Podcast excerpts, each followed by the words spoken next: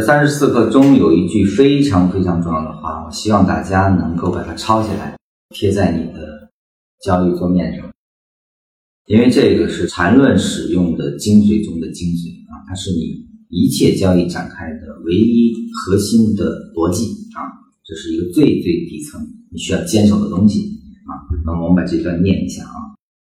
就是一旦你的操作陷入一种与当下走势相反的状态。任何该种状态的延续就意味着死亡。一旦进入这种状态，唯一正确的选择就是离开。他说什么呢？就是说当下的走势呈现的是空，而你现在是持有，你所有的持有都是与走势相反的。也就是说，你在后期的不断的它的空头的不断延续中，你是一路持有，那这就是你造成你死亡的根本原因。那么反过来，当多头出现的时候，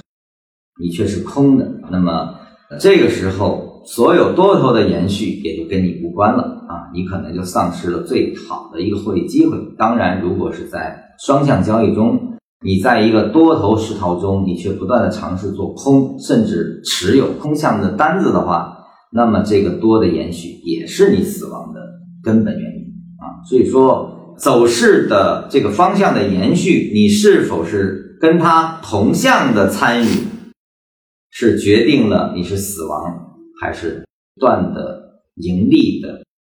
唯一区别。那么，如何去判断一个多头的萌发啊？我们说的多头萌发实际上是有条件的，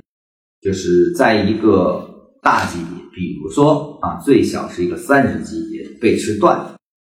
当这个背驰段发生之后啊，那它至少足以支撑一个五分钟的向上运动。那这个时候，我们不能说理论推导出来有一个五分钟运动，那么在三十钟背驰我就进去了，因为在三十钟背驰的时候还是空头状态，那我必然至少要等到一分钟的多头萌发。那么什么叫一分钟多头萌发呢？也就站在一分钟级别下。一个一分钟的比就破坏了前面一分钟的线段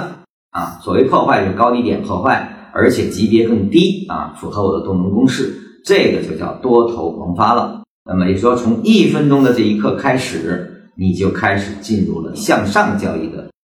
持有状态啊！只要这个一分钟的不断的运动生长成五分钟，它一直是处于多头的状态下。我们说的多头就相互比较，比如说一个一分钟的一笔，对前面的一分钟线段形成破坏关系啊，那么这个多头萌发了。而后一个一分钟的线段回落，依然没有破坏一分钟的比的空间范围啊，那么在这个结束的时候，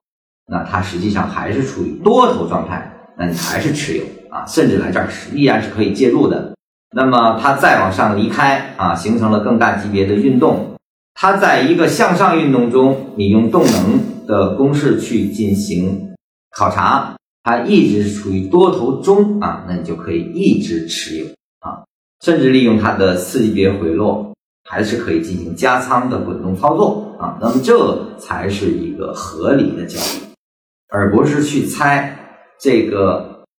背驰结束了我就去介入啊。那实际上这是一种预测逻辑。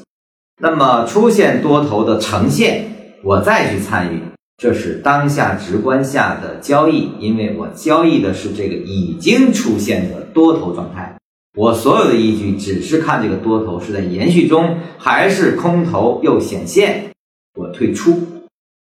所有都不是猜的，都是当下呈现的，都是市场告诉我的。现在在多头延续中持有，